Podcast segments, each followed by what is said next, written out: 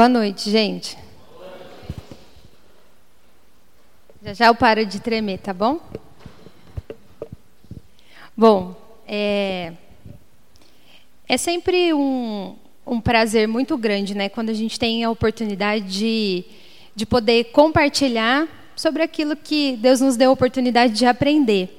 Então, eu estou imensamente grata, né, por poder participar desse mês tão especial e poder trazer um pouquinho aí do que ao longo, né, da curta vida profissional que eu tive até agora, mas bastante intensa nesse sentido de quando a gente fala a respeito de drogas. Então, já dá para passar um pouquinho, né, daquilo que que eu pude aprender. Então é um prazer estar aqui com vocês. A gente vai entender um pouco mais a respeito do que são as drogas, algumas curiosidades. Depois a gente vai passar sobre a família, como a família faz para lidar com alguém que já utiliza algum tipo de droga. É, nós vamos falar também com aqueles que utilizam as drogas. Depois na última parte, então, a gente vai focar a respeito da prevenção. O que a família pode fazer para ajudar né, na questão da prevenção. E o adolescente ou o jovem também, como não se envolver. Tá certo? Então, a ideia é a gente fazer um bate-papo no final. Se houverem perguntas, a gente converse também. Então, aí, só para vocês saberem, né, eu sou assistente social, já foi mencionado várias vezes a respeito da pós-graduação em dependência química, mas a, a formação é, é, a minha profissão é assistente social. Bom, como que, primeiro, para a gente começar, o que são as drogas? Alguém tem alguma ideia? Quem vai contar para nós aí a respeito do que são as drogas é a própria Organização Mundial de Saúde, tá bom? Então, é qualquer substância não produzida pelo organismo que tem a propriedade de alterar o seu funcionamento quando ela é utilizada. Então, qualquer coisa que é, eu utilizo que não seja produzido pelo meu próprio corpo. E podem causar, então, alteração do estado mental, do comportamento, do humor, da própria cognição. E quando causa essa última parte aí dessas alterações do estado mental, elas são conhecidas como substâncias psicoativas. Tá? E aí, dentro disso, a gente já tem é, uma primeira divisão, que são as drogas lícitas e as ilícitas. Porque às vezes quando a gente fala de drogas, o que, que a gente vai pensar? Me dá um exemplo aí de um tipo de droga. Cocaína, maconha, que mais? Crack, a coca, né? Então a gente vai pensar naquilo que é. Achei. Todas essas que vocês me falaram são drogas ilícitas. E aí a gente esquece, vamos ver de quem? Hum, do álcool e do cigarro, exatamente. E aí está já um primeiro grande engano que a gente tem, né, que a gente precisa se lembrar. Álcool e cigarro também são drogas e a única diferença, gente, está que elas são drogas listas. O que, que é ser uma droga lista? Poder ser comercializada. Só isso. Tá? E a cocaína, o crack, a maconha, né? A gente tem aí diante das leis, isso não é permitido. A única diferença. Mas elas se encaixam lá naquela definição que a gente falou, não se encaixa? O álcool altera comportamento, humor, altera o funcionamento do organismo? E o cigarro? Hum, então tá bom.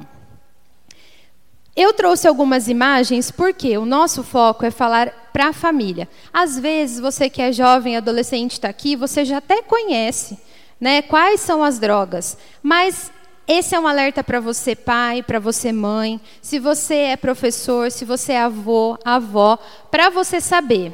Então, a gente já vai começar quebrando aquela história da privacidade, sabe? Ah, porque não, a bolsa do meu filho da escola não é dele, eu não mexo. Ah, porque a bolsa da minha filha não, imagina, é dela. Ela tem o universo dela. Então a gente já começa daqui. Prestem bem atenção às imagens, porque às vezes você pode encontrar algo no quarto do seu filho que você acha que é, sei lá, uma balinha, né? um docinho, um papelzinho, e pode ser outras coisas. Então a gente tem ali em cima. É, são alguns tipos, tá? Mas aí é mais difícil de compreender que a maioria está na forma em pó ou da erva mesmo. Mas aqui, ó.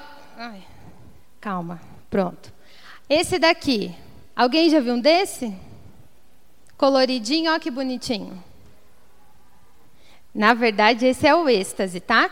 Que é um comprimidinho conhecido popularmente por aí como bala. Então presta bem atenção. Às vezes você pega uma conversa de um do seu filho com algum amigo, pega uma mensagem no celular, encomendando alguma balinha, ó que bonitinho, vão comer doce junto, né? Então toma cuidado sobre o que tipo de conversa. Tá, gente? Então é, é para ter atenção mesmo. Ah, olha só que balinha diferente. E por favor, não vai experimentar, você pai, mãe, vô e avó, hein? Então, estou é, falando assim, mas carece de muita atenção. Tá? Por que, que eu trouxe essas imagens tão provocativas em relação ao álcool? Porque é essa imagem que é vendida para nós através das propagandas de TV. Sempre são oferecidos, olha só que bonitos esses drinks. É, eles têm investido pesado nas embalagens. Eu trouxe aqui né, o Absolute aqui, é, tem uma, uma linha da 51 que lançou a 51 Ice também, garrafinhas coloridinhas, uma mais bonitinha do que a outra, e que chama muita atenção na geladeira do supermercado.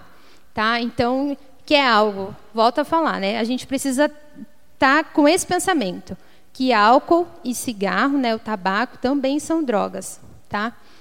Então, trazem é, malefícios à saúde, a gente precisa estar com essa ideia em mente. Então, é isso que é vendido para nós aí. E eu fiz questão de colocar, inclusive, um copo bem grande aqui do chopp, da cerveja. Olha, gente, está até suadinho lá, ó. Olha lá.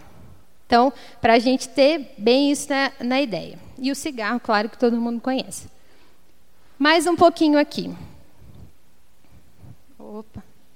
Aqui. O que, que a gente tem? O cigarro de maconha, tá? É, é diferente do cigarro de tabaco, então tem que ter atenção. Esse daqui sim é o LSD, tá? Então, a aparência, né, parece um adesivinho. Para vocês terem uma ideia, cada quadrado desse é dividido em quatro. E é só um quarto desse quadrado que é o suficiente aí para uma dose, tá? Então, esse é o LSD, no, todo o componente químico fica no, no papelzinho. Tal. Então, também tenha atenção. Vê se você não acha lá nas coisas do seu filho também, dos seus netos. Fique atento àquilo que ele tem trazido da escola. Tá? Esse daqui é, são as trouxinhas do, do crack. Tá? Então, tá aí. A cocaína, normalmente, ela é comercializada nos pinos. Tá? Então, às vezes você já até viu por aí na rua, parece tampinha de caneta, só que ele tem um, uma tampinha em cima que, que isola. E aí, quem já viu isso daqui? Esse aparelho aqui? Eu queria saber dos adultos, quem já viu? Filme, novela. Caminho das Índias, será, seu Ivo? Ó, gente, é, isso a gente vai falar, mas é, é o narguilé, tá bom? Então, como que mais ou menos é o funcionamento dele? Então, aqui é onde você coloca a, a erva, né? Então, o, depois, vai ser queimado aqui, ele passa por um filtro aqui, sai pelo caninho e a pessoa suga por aqui, tá?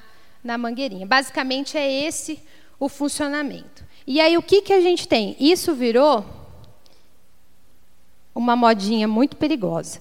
E é mais uma questão também de comércio. Você encontra de todos os tipos, todas as cores e todos os tamanhos, para agradar todos os gostos. Se é um grupinho de meninas, você vai encontrar um roxo, um rosa. Para os meninos também o verde, o azul, umas coisas assim super atraentes também, tá? É, e normalmente o pessoal faz rodinha. Então, às vezes você está passando lá na, na sua rua, vê uma rodinha, às vezes eles ficam em torno desse, desse aparelho aí. Uma ilusão que tem a respeito disso. O narguilé, diferente do, do cigarro ou da maconha, você consegue colocar a essência. Então você deixa também, são vários tipos de essência, e você consegue deixar com um cheiro, um, até mesmo um gostinho lá diferente. E aí tem um grande engano de que o uso das essências diminuiria o efeito da nicotina. Isso não é verdade. Tá? O efeito da nicotina se mantém e a gente vai ver como que funciona.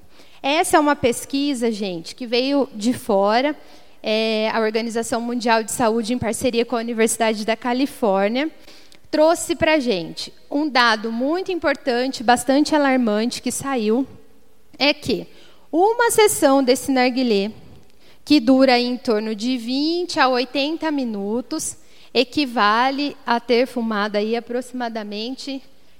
eu não estou enxergando. 100? Eu ia falar 120, já é aumentar o dano aqui. Mas também não muda muito, né? São, é o equivalente a ter fumado 100 cigarros. E às vezes você, adolescente, olha para isso e fala: Imagina, onde já se viu isso? Não sou eu que estou falando, tá? Aqui embaixo no rodapé são dados, são estudos que mostram isso a respeito da nocividade de fumar ou de usar esse instrumento para poder fumar. Tá? Então, a essência não minimiza o efeito da nicotina, pode estar tá super cheiroso, com um gosto super agradável, e isso não vai mudar o efeito disso dentro de você. E aqui são as partes do corpo que afeta, né? Então, a questão dos pulmões, tal, é, outras questões circulatórias, problemas cardíacos. Então, N fatores no corpo. Fora que você consegue, gente, encaixar vários tubinhos aqui. Tá? Então, dependendo lá do, do aparelho que você comprar, dá para várias pessoas. Mas, às vezes, os adolescentes que sabem tudo, né? que gostam de achar que sabe tudo, eles compartilham. Compartilham o tubinho que é essa parte aqui. E aí o que, que acontece? Existem várias doenças que são transmitidas pela saliva. E se esquece disso. Então, até nessa questão existe aí essa nocividade, tá? De transmissão de doenças, doenças sérias aí pela saliva. E isso não é balela, não é história de vó, isso é fato. Pode acontecer e acontece. Tá? Então, aqui eles colocaram até algumas doenças, herpes, hepatite C, a própria tuberculose, inclusive doenças essas que estão voltando. A gente teve um tempo onde a gente não viveu isso, por conta de um grande incentivo à prevenção, né, depois, de, depois de muitas pessoas terem morrido de tuberculose, o próprio HIV, e agora isso está voltando porque o pessoal parou de se prevenir de estudar sobre isso. Acharam que essas doenças já tinham passado. E isso não é real. E numa dessa, no compartilhar desses tubos aqui, isso acaba acontecendo.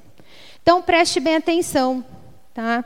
É, tá passando por um grupo de jovens na rua, se tiver algum conhecido, tiver oportunidade de falar, alerte. Isso é muito sério e muito nocivo, tão nocivo quanto ter fumado aí aproximadamente 100 cigarros, tá?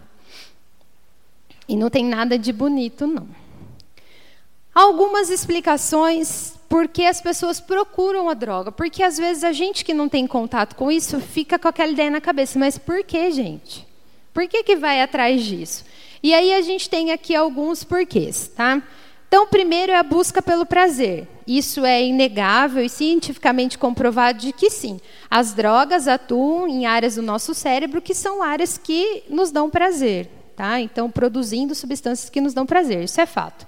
É, outra coisa, pessoas buscam alívio para uma, como uma alternativa ao estresse, às frustrações, escapar das dificuldades do dia a dia. Aí você pode falar assim: ah, mas problema todo mundo tem. Tem, mas cada um vai tentar resolver do seu jeito. Né? Então, as pessoas são diferentes e algumas sim acabam a partir disso, isso sendo aí uma uma válvula de escape e começam a recorrer. O problema é que começa assim, ó, é só uma cervejinha, é só um baseado, é só uma vez. Ah, não, é porque eu estava muito estressadão. Ah, falaram que era bom, fumei. Ah, estava nervoso, cheguei em casa, uma latinha, bebi. Então, isso é muito complicado. E quando a gente fala de família, a gente tem que olhar para dentro da nossa casa. Né? O que, que a gente tem deixado de modelo e de exemplo para os nossos. Porque às vezes você fala assim, ah, mas eu tenho controle. Para mim, realmente, é só uma cervejinha. o baseado é super controlado, é só quando eu estou muito mal. Mas pode acontecer que o seu filho ou alguma pessoa muito próxima a você não consiga ter o mesmo controle. E as coisas podem se perder ao longo da idade dele. Então é algo para a gente ter atenção. Tá?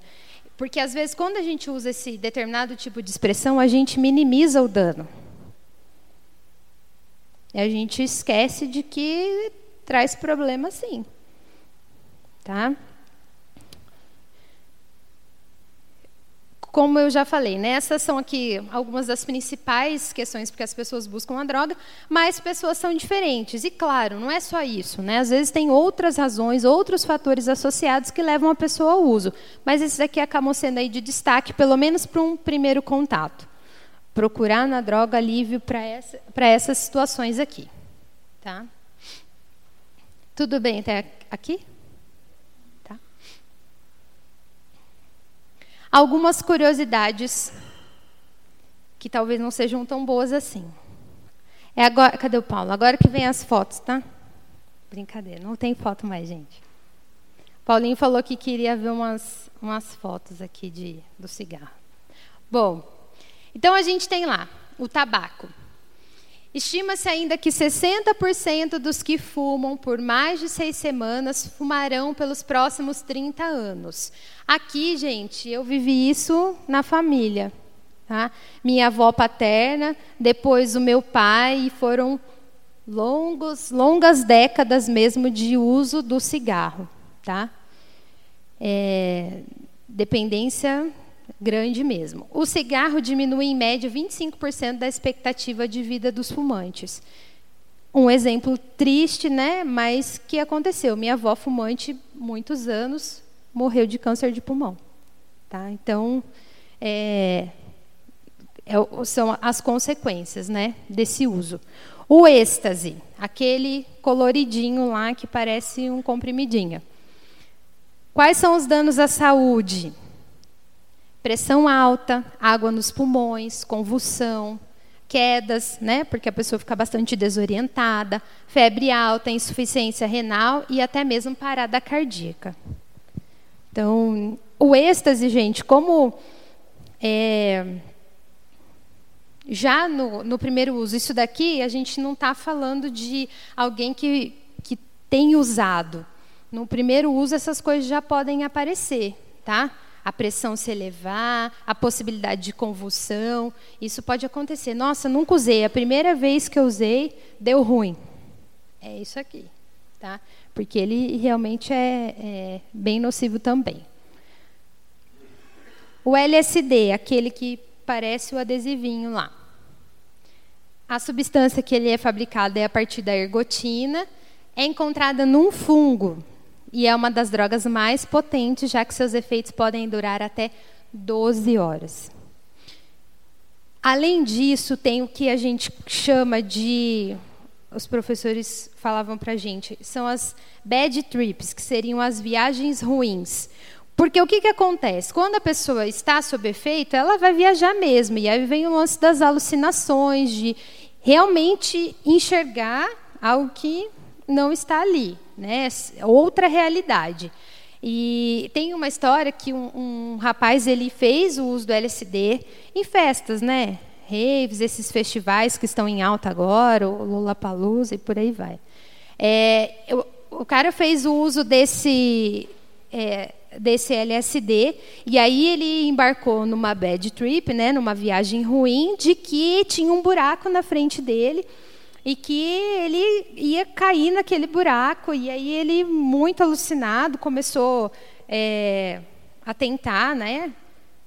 É, entrar, enfim, sair daquele buraco. E aí vem aquela coisa, né? Das correrias, o perigo disso. Né, se não está num ambiente protegido, a pessoa pode se jogar. E tem histórias né, de pessoas que se jogam em lagos, ou acho que vocês já viram também, tem uma cena que é muito famosa na internet, às vezes aparece programa de TV. O cara que fica do lado de uma caixa de som enorme, muito grande mesmo, acho que são várias, assim, uma em cima da outra, e ele super pertinho e o som rolando super alto. Totalmente. Totalmente passado. Né? Sob efeito total mesmo do, do LSD. Então, esse é o problema. E assim, dá para escolher? Não dá para escolher, ninguém sabe se vai ter uma viagem boa, né, como alguns podem dizer, ou se vai ter uma viagem ruim. É imprevisível isso. Então, é o tipo, ah, só usando para saber. E aí é que vem, você vai se arriscar?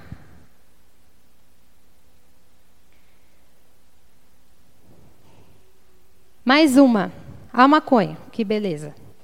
É a droga ilícita mais consumida em todo o mundo e a mais utilizada por estudantes no Brasil. Eu participei de um evento na Unicamp e era sobre. Estava sendo debatido a respeito da descriminalização do uso da maconha, como é que isso vai ficar. É, a gente vai falar até um pouquinho mais para frente, a maconha medicinal tal. Gente, os estudantes da Unicamp que foram participar, lógico, eram os que defendiam, né? E assim, o evento estava eu, eu, brinco, né? Super produzido na maconha, porque eles fumavam assim na cara dura. O pessoal não tinha só, lógico. Eu fui como profissional, os meus amigos também, né? A gente estava estudando ainda e o pessoal usando lá muito, talvez para mostrar, ó, a gente defende mesmo que tem que liberar. Então, apesar dela ser ilícita, parece que já tem se tornado aceitável o uso dela, né? Então é, e aí, entre estudantes, isso também está muito sério. Outra coisa, existe um debate muito grande que ela pode ser a porta de entrada para outras drogas. E isso também é algo muito sério que precisa ser levado em conta, estudado realmente, né, porque pode desenvolver. Porque o que acontece no corpo, gente? Uma pessoa que usa algum tipo de droga, chega um momento que o corpo ele vai precisar de mais. E aí, nem sempre ele vai conseguir o que o corpo está pedindo, aumentando a dose daquela droga de preferência. Pode ser que ele tenha que migrar para outra, para outra droga. Por exemplo, alguém que tá, faz o uso da maconha. Né? É, vamos passar para cocaína e o crack, que eles são, são o mesmo componente, acho que é mais fácil. Então, alguém que faz o uso da cocaína, pode ser que sim, ele evolua para o crack. Tá? Por conta disso, por precisar de um efeito mais intenso em menos tempo. Então, isso pode acontecer sim.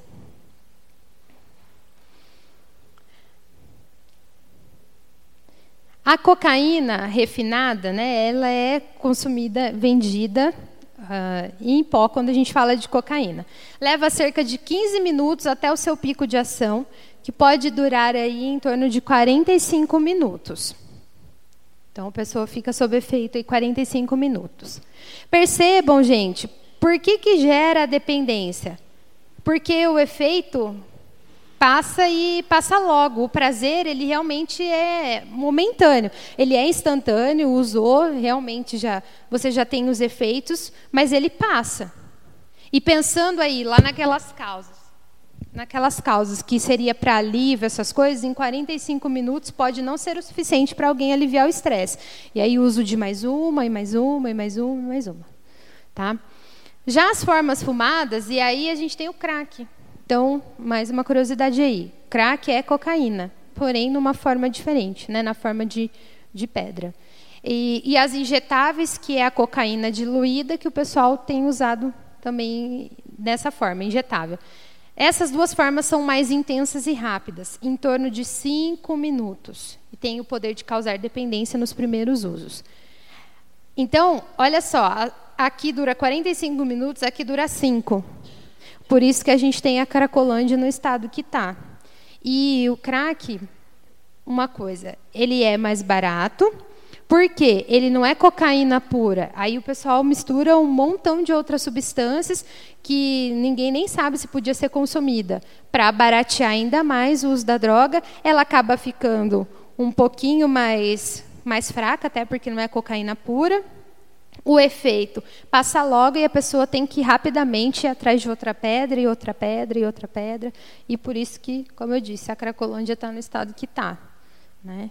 Porque precisa haver. E, e, ela só que ela pode ser uma pedra também. O pessoal costuma compartilhar, tal. Então acaba dando para mais de uma pessoa. O álcool. Isso, gente, é. Por que, que eu chamei tanta atenção? para a questão lá atrás das imagens, né? Porque a gente não considera. Quando lançaram, quando o governo anterior lançou a questão polêmica lá, o tal do Bolsa Crack, que não é esse nome, tá, gente? Não é isso. Mas quando lançou-se isso, voltou-se a atenção para o crack. Só que a gente precisa lembrar quem são os vilões. Quem são os verdadeiros vilões? Não que as outras drogas não, tem, não mereçam atenção ou importância, merecem também. Mas a gente não pode tirar disso o álcool e o tabaco. Olha só isso sobre o álcool. Substância que mais traz danos à saúde, causa dependência, sim, e possui um quadro de abstinência que pode levar ao óbito. Lá onde eu trabalhei, na comunidade terapêutica, a gente recebia as pessoas para tratamento, voluntariamente, pessoas que queriam mesmo se tratar, não queriam mais essa vida. A abstinência, né? As pessoas mais difíceis para se manterem os primeiros dias no tratamento, na fase que a gente chama de desintoxicação, eram as pessoas que faziam uso do álcool. Porque a abstinência, ela traz o corpo, o corpo responde, responde muito rápido. Então, os tremores, começa a suar frio, aquela ansiedade, e além disso, a possibilidade de gerar até convulsão. Então, quando eles estavam lá, eles precisavam ser, eles passavam pelo psiquiatra antes de vir, e o psiquiatra já prescrevia uma medicação para controlá-lo nessa fase de abstinência. E era realmente mais difícil. Mais difícil do que os usuários de cocaína. Mais difícil, porque o corpo respondia, era o corpo dizendo para ele, ao tremer, era o corpo dizendo para ele que ele precisava. Né? Alguém conhece é, vocês conhecem aqui alguém que faz uso de álcool com essa intensidade? Conhece? Então sabem, né? Como é que é. é. Estudos brasileiros apontam que boa parte dos acidentes de trabalho e trânsito mais graves estão ligados ao consumo de bebidas alcoólicas, bem como a violência doméstica. Tá? Então, o acidente de trânsito e o acidente de trabalho estão aí. A lei seca veio para dar uma ajudada nisso em relação ao trânsito, controlar um pouco mais, mas também é uma lei que não dá conta. O que a gente precisa é desse tipo de situação aqui, a gente poder abrir, conversar e poder mostrar, olha, o álcool é perigoso sim, o álcool mata sim. Tanto mata que, infelizmente, eu fiquei extremamente assustada quando eu fui atrás desse dado aqui entre os anos de 2006 e 2010, aqui, gente, Brasil só, tá? Morreram 40.546 pessoas devido ao uso de substâncias listas e ilícitas. Olha quem está lá no topo do nosso ranking. Quem estão?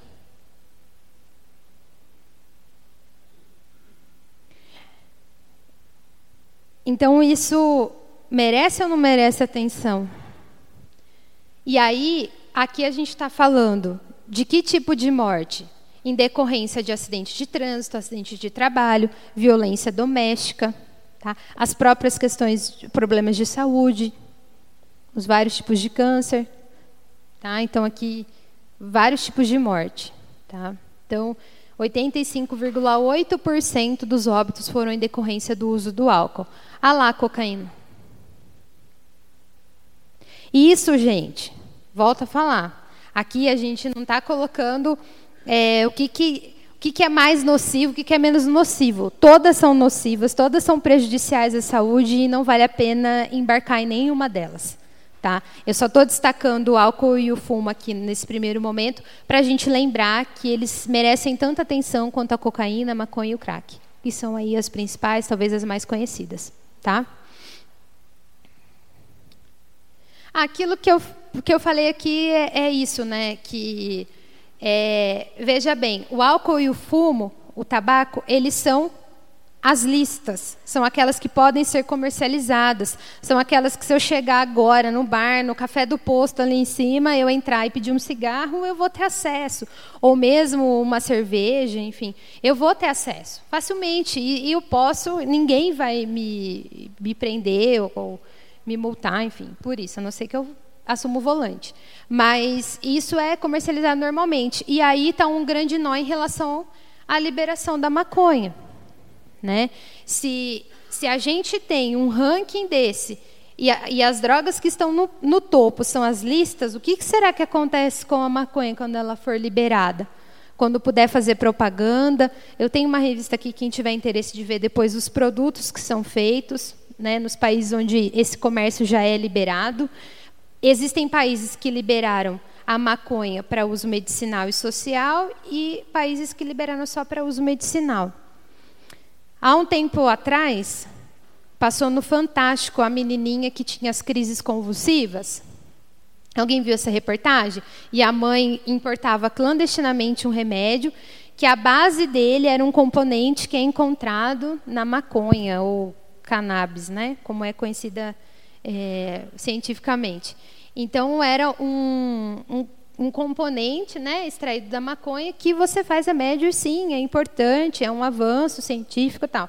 Mas esse uso aqui, mas ele também, assim, através de remédios, uma coisa bem, bem organizada, acompanhada aí pelo Ministério da Saúde e tal. Eu não sei como isso seria aqui no Brasil, se a gente tem organização para isso. Né? Basta olhar para a nossa política. Né? Começa de lá, quanto mais depois nas outras questões de base. Então, uma coisa para refletir e também é importante, vá atrás, busque informação para poder trazer para o debate, conversar também com as pessoas da sua casa.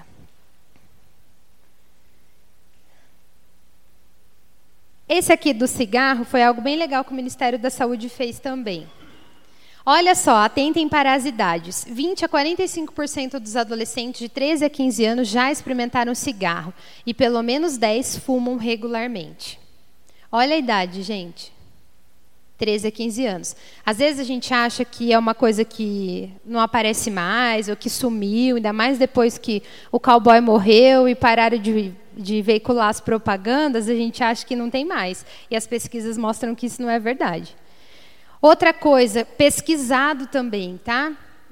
Que acaba acontecendo. O exemplo vem de casa. Desses alunos que são fumantes, metade deles, né, um pouquinho mais da metade, os pais eram fumantes, os 44% as mães eram fumantes e 36% têm irmãos fumantes.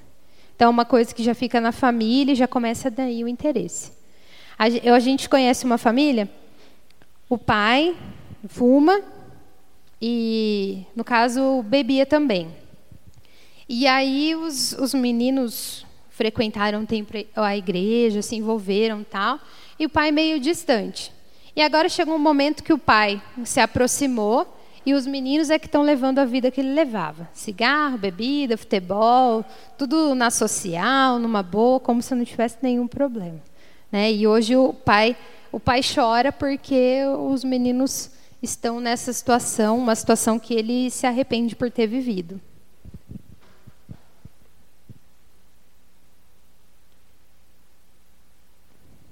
Essa daqui é que é outro dado alarmante também em relação ao contato né, com as drogas. Isso já começa a partir do nono ano. É, 55% dos jovens pesquisados, né? Olha só a quanto isso corresponde relataram ter tomado ao menos uma dose de bebida alcoólica. Sabe onde começa, gente? Sabe, as, às vezes, reunião de família? A gente sempre tem um parente que bebe, né? Então, começa lá. Ah, criancinha, olha que bonitinho. Vamos molhar a chupeta no copinho da cerveja, para ver. É para ver ela fazer careta, olha que bonitinho. Dá limão para ela chupar, né? Dá limão. Então, não vai molhar, porque é isso, gente. Se você tem o controle do seu uso, o seu filho pode não ter, o seu neto pode não ter, o seu primo pode não ter, a sua esposa pode não ter. Então, cuidado, cuidado com o exemplo, com aquilo que está sendo ensinado. Tá? Então, não é bonitinho molhar a chupeta, isso desperta o interesse. Eu assisti num filme semana passada, o adolescente falava assim para a menina: ele falava assim, foi meu pai que me ensinou a beber. Olha que expressão forte. Foi meu pai que me ensinou a beber. É, quando a gente ia assistir aos jogos de beisebol, claro que era um filme norte-americano, né? Mas isso com certeza acontece nos jogos de futebol aqui também. Mas quando a gente ia assistir aos jogos, ele sempre deixava eu dar um golinho na cerveja dele. Sempre deixava eu experimentar um pouquinho. E aquilo vai despertando interesse. Né? Então, o contato precoce a partir disso aí também. É, um em cada cinco jovens tiveram pelo menos um episódio. Aqui, amor. Um em cada cinco jovens tiveram pelo menos um episódio de embriaguez. Né? Então, ficar caído, largadão, e entre eles isso parece a coisa mais legal do mundo, ser o bobo da festa, ser aquele que vai cair, que vai ter história para contar no outro dia. Não é, gente. Dependendo do tombo que você cai, pois vai parar lá no pronto-socorro, né, tia? Para tomar glicose, né? Para ficar bom, para dar aquela acertada. Então, e aí chama pai, chama mãe, então, família. Onde estão seus filhos nas noites de sábado? Com quem eles saíram na noite de sexta-feira? Será que ele estava mesmo na aula da faculdade? Mãe, é só uma festa, é só um barzinho, o pessoal todo careta. Será? Um a cada dez alunos já experimentaram também alguma droga ilícita. Tá? 13 mil alunos declararam terem usado crack nos últimos 30 dias na época da pesquisa. Então, perceba, um movimento de contato com as drogas lícitas e ilícitas cada vez mais precoce. Tá? E que nos faz mesmo ficar muito atentos. Tá? Isso é uma pesquisa do Estadão Outra pesquisa aqui da, Finlândia, ah, da Islândia, aliás, eles conseguiram diminuir drasticamente aí, né, é, o contato ou o uso do cigarro e do álcool entre adolescentes. Aqui tem um pouquinho do que eles fizeram. E eu queria destacar, primeiro que eles foram conversar com esses adolescentes. Eles foram querer saber quem são esses adolescentes, quais eram as preferências, o que estava rolando, por que, que eles estavam indo atrás dessas drogas, o que estava acontecendo. Então já começa daí. Houve um espaço para se conversar, para se falar sobre isso. Outro destaque: o que, que, que, que tinha no projeto? Eles levaram em conta a presença dos familiares, dos pais. Vamos conversar com esses pais e vamos trazê-los para perto desses adolescentes. Isso precisa ser conversado, isso precisa ser dito, eles precisam ser alertados sobre os prejuízos à saúde, sobre as possibilidades de morte. Precisam saber que levar a vida de uma maneira inconsequente traz consequências ruins e que essa coisa de inconsequente não dá certo e não existe. Tudo que a gente faz traz consequências. Né? É, então, trouxeram os pais para perto, colocaram também atividades extracurriculares para alimentar a mente dessa galera aí, desses adolescentes de, é, de 13 a 17 anos. Né? Outra coisa, isso eu achei muito legal. Olha só, adolescentes, quantos anos vocês têm? Olha o que, que eles fizeram lá na Islândia. Foi proibido que salvo exceções, as crianças menores de 12 anos e adolescentes de 13 a 16 andem sozinhas na rua depois das 8 e das 10, respectivamente. Então, o primeiro grupo a partir das 8 já não pode, e de 13 a 16 a partir das 10. Seu filho teria saído semana passada, será? Ah, mas eu fui buscar. Mas enquanto ele estava lá, ele estava sem você. O trajeto você garante. E a estada lá onde ele estava? Né? É... Outra coisa é aqui. Eu não sei se vocês lembram. Quando inaugurou esse espaço aqui embaixo, perto do, do Rio Jacuba aqui, começou a ter uma série de festivais. Na época que inaugurou, foi era aniversário da cidade também. E tiveram alguns shows, tal. o Fernandinho acho que veio umas duas vezes ali naquele pedaço. E a juíza da vara da infância, aqui de Hortolândia, determinou algo parecido. Menores não entravam desacompanhados. Inclusive, teve um dia que ela fechou o festival, não teve. O pessoal que estava lá com as barraquinhas teve um prejuízo meio pesado, assim, porque não pôde comercializar por conta disso. Menores que apareciam desacompanhados. E não era aquela coisa assim, você chegava e agregava, sabe igual no cinema para assistir filme que não é para sua idade, que você chega, ô tio, compra lá para mim? Não rolava não, ela colocou o pessoal para fazer essa essa vistoria mesmo e falar não, não é, é parente. Dava aquela balançada, não, não é, então não vai. É pai, mãe, não, então não vai, né? Então, e isso, gente, essa coisa precoce está cada vez pior. Mas vamos lá alguns pontos aqui. Isso daqui são pesquisas que mostram, gente. Veja bem, a gente teve que recorrer à pesquisa para mostrar que a gente precisa conversar. A pesquisa precisa dizer para nós, precisa ter um estudo para falar: olha, pai e mãe, se você conversar com seu filho, dá certo. É porque a gente, ao longo dos anos, foi esquecendo disso e foi deixando para trás. É, alguns pontos. Como ajudar a prevenir? Como eu faço para o meu filho? Ou para eu aconselhar alguém para não, não entrar? E aí, principalmente na questão no seio da família. Algo que é importante, gente. Muito eu sei que foi tratado domingo, né, na pregação, a questão de autoridade. Isso é importante, um equilíbrio entre o autoritarismo e a autoridade. O que, que é isso? Né? O que, que é o demonstrar autoridade?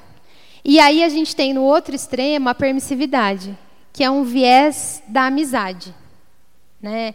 do ser amigo do filho e achar que eu tenho um filho perfeito e que, na verdade, ele está te dando vários nós lá em casa, passando você para trás. Que, lá em casa, a Lídia tem um ano e meio e, vez ou outra, ela já dobra a gente. Né? Se a gente não ficar esperto, isso já acontece. Quanto mais na idade que a gente tem falado, né? dos adolescentes. É, fora que todo mundo os mais velhos aqui já passaram por essa fase e sabe como é que é. Essa coisa da curiosidade, é, de, que, de ser aceito pelo grupo, fazer o que os outros fazem, experimentar algo que seja diferente da autoridade do meu pai. Meu pai disse que não é bom, que mal tem eu experimentar, e, e já que os meus amigos estão falando que é bom e que dá certo. Né? É, então, tomar muito cuidado com a questão da permissividade, ter essa atenção e sim ter autoridade. Não, não vai. Não. Ah, não, mas você não vai mexer na minha bolsa, eu vou.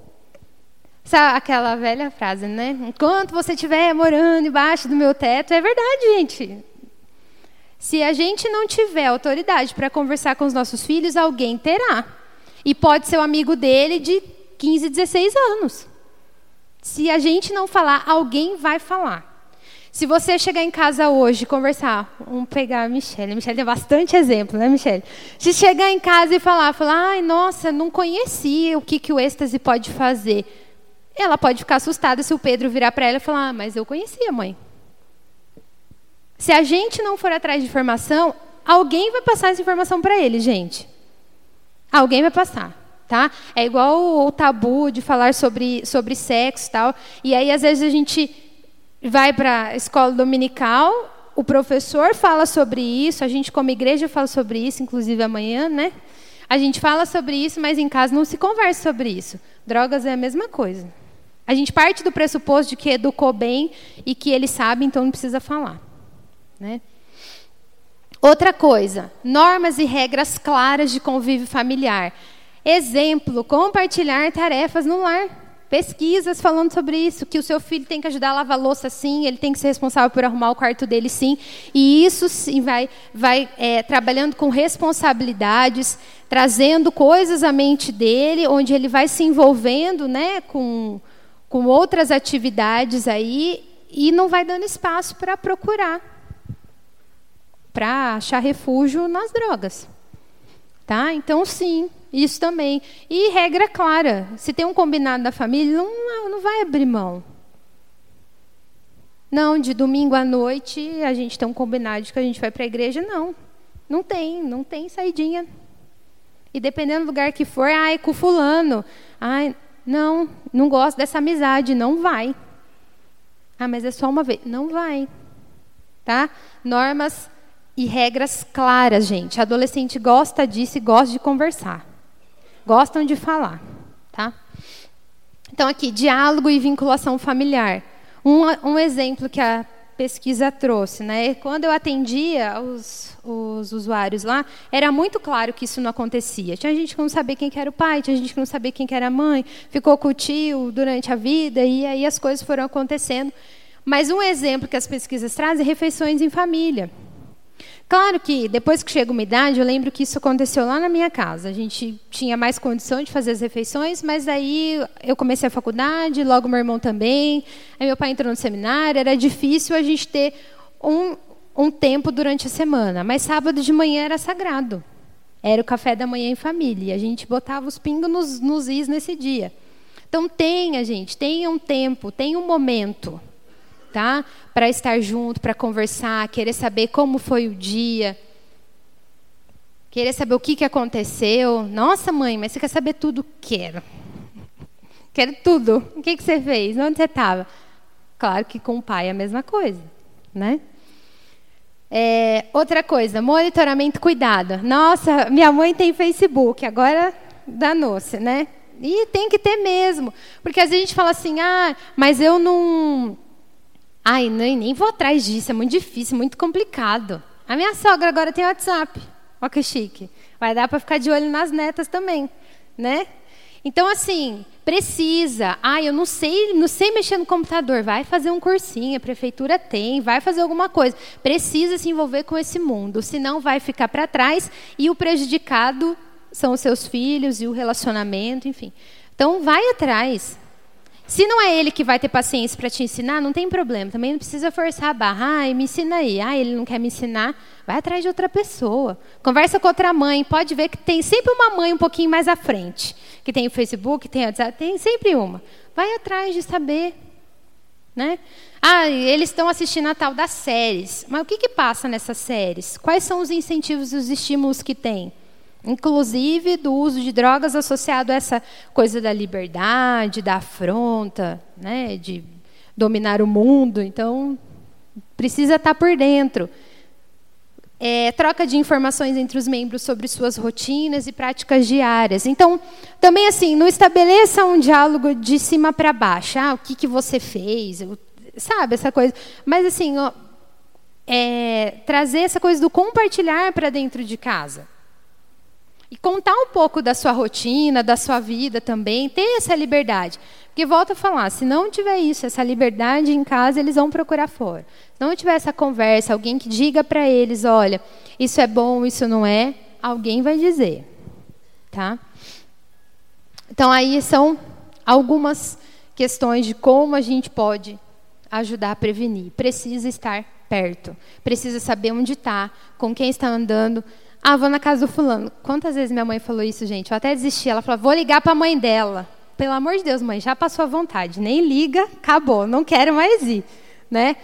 É, várias situações, né? Uma vez que eu falei que eu ia, não fui, e ela, ela ligou bem na hora que eu não estava. Aquele dia, volta a falar, deu ruim de novo também. Então, é, mas precisa, precisa saber. Meu pai, depois que a gente começou a namorar, ficava também, né? Onde vocês estão? Que horas vai chegar? Um filme atrasou um dia. Mas isso é hora de chegar em casa. Eu ficava no pé. E eu vejo como é importante isso. Tá? Como é importante. Talvez se eles não tivessem é, ficado tão em cima, querido saber tanto assim das nossas rotinas, do que a gente fazia, não sei se eu estaria aqui hoje, né, para falar e conversar tudo isso com vocês. Porque e isso é assim, é desse jeito mesmo. Se não fizer, pode dar problema e muito problema. Tá? E aqui o que a gente já falou, quando existe o uso de drogas pelos pais dentro de casa, isso pode influenciar o adolescente. Tá? Que a gente já falou bastante sobre isso também.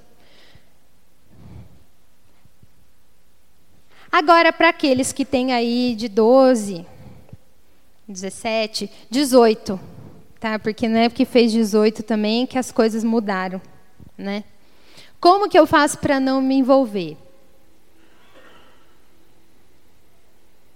Como que eu faço? Ah, tem uma, uma galera lá na escola, a pressão tá grande, sempre tem rodinha para usar o narguilé, eles sempre me convidam. Na rua da minha casa, eles sempre se ajuntam. Como é que eu faço? Tá? Primeiro, gente, atenção aos seus amigos. E bota aqui muitas aspas. Preste atenção em quem é amigo mesmo. Tá? Quem é amigo mesmo? A gente já viu todos os problemas, os prejuízos que as drogas podem trazer para a saúde. Se fossem amigos mesmo, não te chamariam para uma sessão de narguilé. Sabendo que está prejudicando a si mesmo e ao amigo também. Tá? Outra coisa, por mais que seja difícil, drible ao máximo a sua curiosidade. Dá para viver sem? Sim. Ninguém.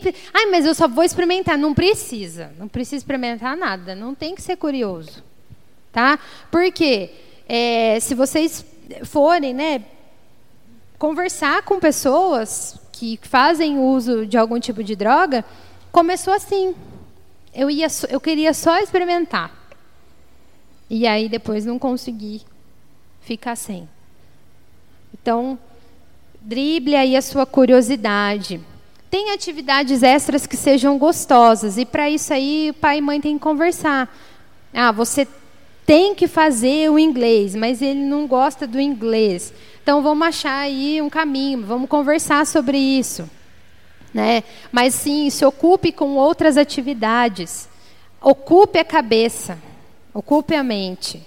Com coisa boa. Não adianta também ficar só no computador lá, que também não vai dar certo. Cultive boas amizades, amizades de verdade. Né? Ah, os adolescentes que estão aqui, todos eles têm esse convívio da igreja. Gente, cultive boas amizades. Tá? Esse é um lugar onde as amizades boas começam. É ou não é, adultos? Então, cultivem boas amizades. Esse daqui eu acho muito legal, porque às vezes, na pressão do dia a dia, os adolescentes, por conta dessa coisa precoce, querem ser adultos, mas querem viver de um jeito inconsequente, como eu já falei, e aí fica aquela bagunça. Mas assim, se divirta com coisa bacana, ria das bobeiras da vida, coisa engraçada, sabe?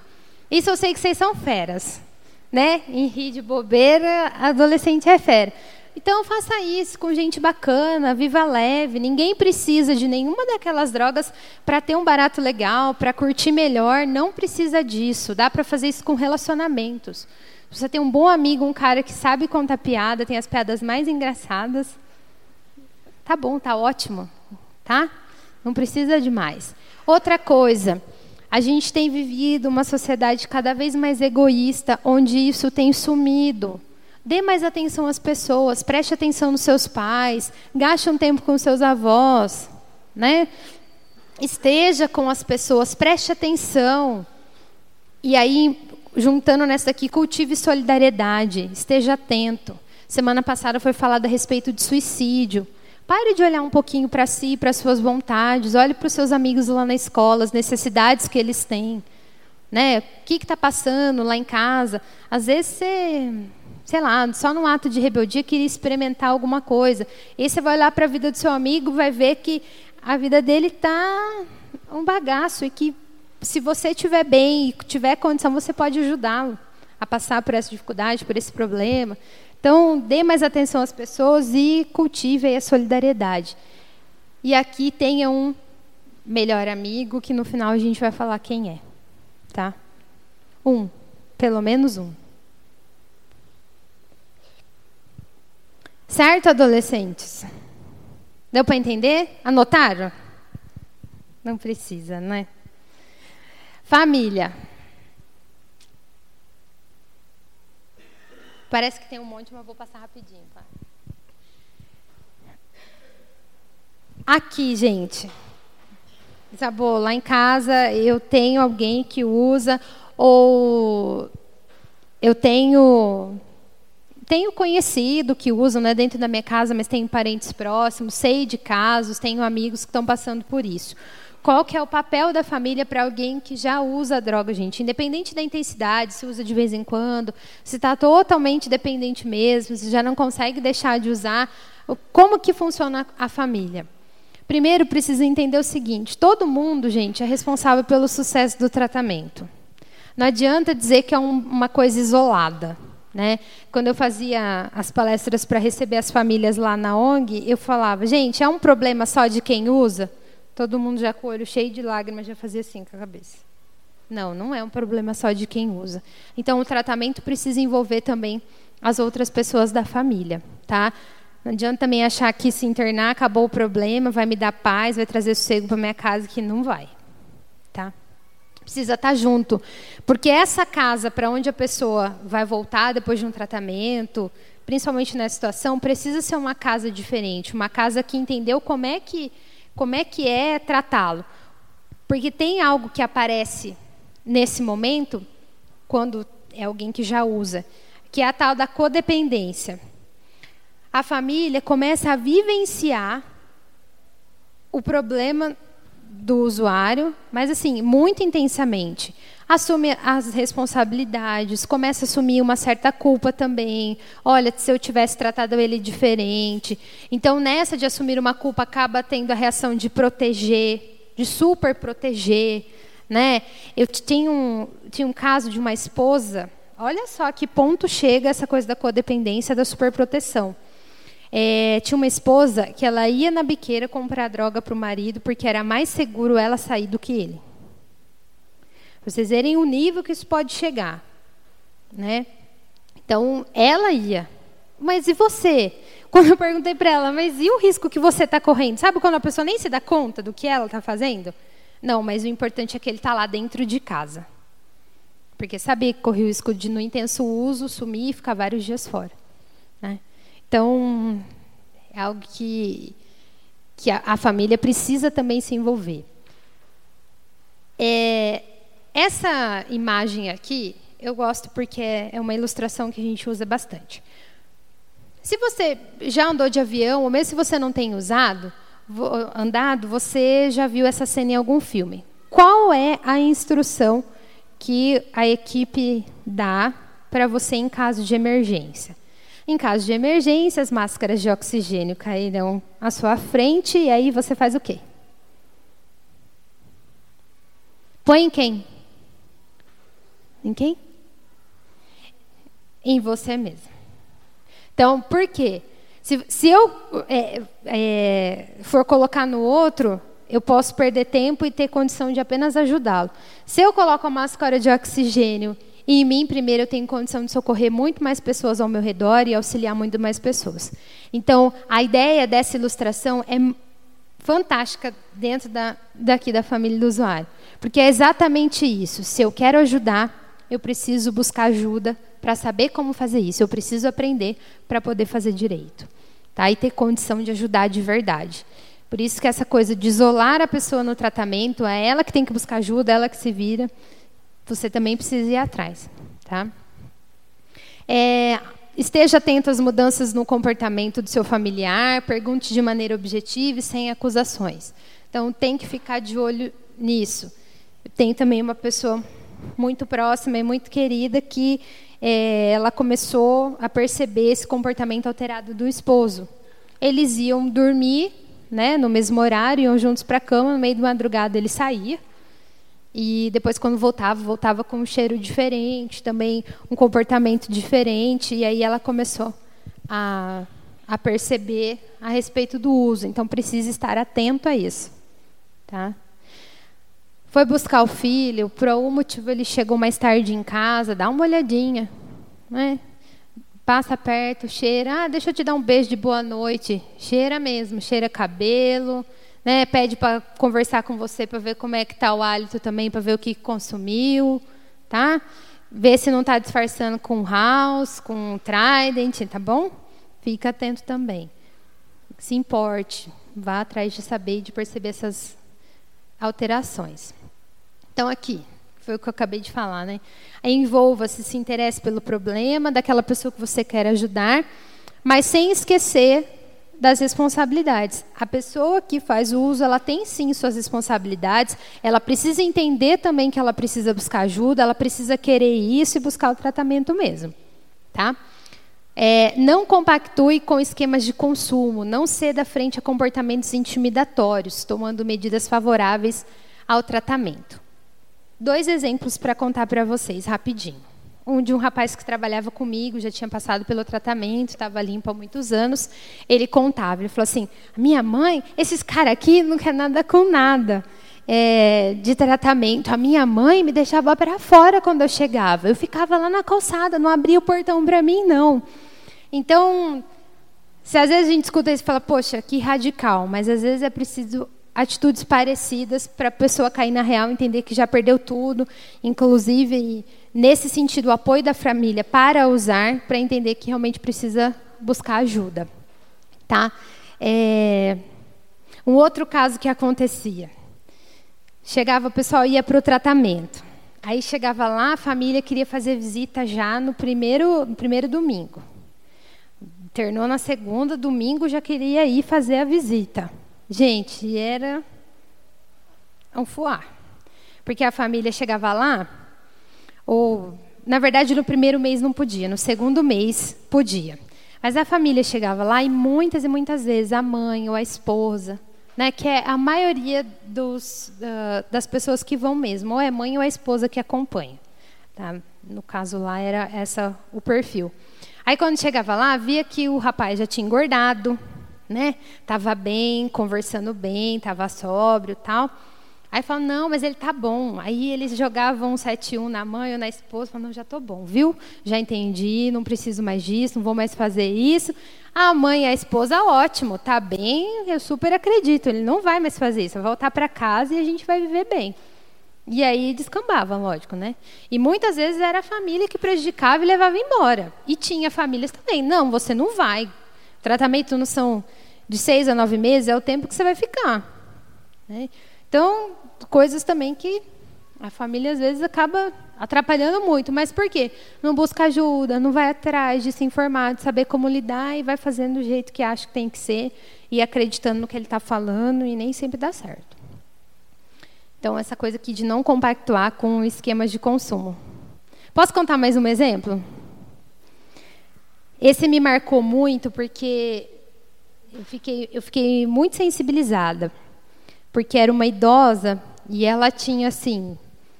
Ela não tinha 80 ainda, gente, mas eu juro para vocês, a feição dela era de uma senhora de pelo menos uns 95 anos. Porque já vivia na luta com o filho que era usuário de álcool. O, o rapaz, né, o senhor, já tinha lá mais de seus 40 e aproximadamente 50 anos. E já era a segunda vez que ela tentava levá-lo para fazer a internação. Então, em casa, conversava, não, eu vou, eu vou, eu vou. Chegava lá, não vou ficar.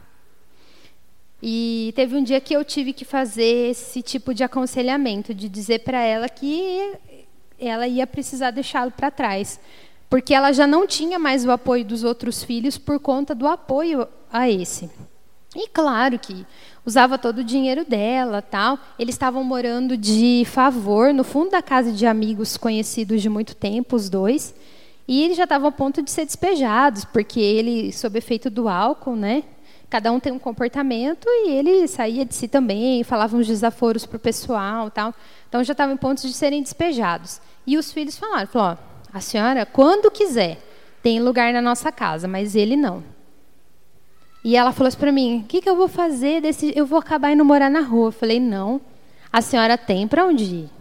A senhora tem. Ele é que não. Enquanto ele não tomar uma decisão, a senhora tem. E a chance dele está aqui. Né? E, infelizmente, o final da história é que ele não, não ficou mesmo para o tratamento. Foi embora e eu dizendo para ela, deixa ele para trás. Né? Para quem sabe ela viveu os últimos anos da vida dela com um pouquinho mais ali de, de conforto, de qualidade de vida, do tanto que ela já tinha sofrido. Né?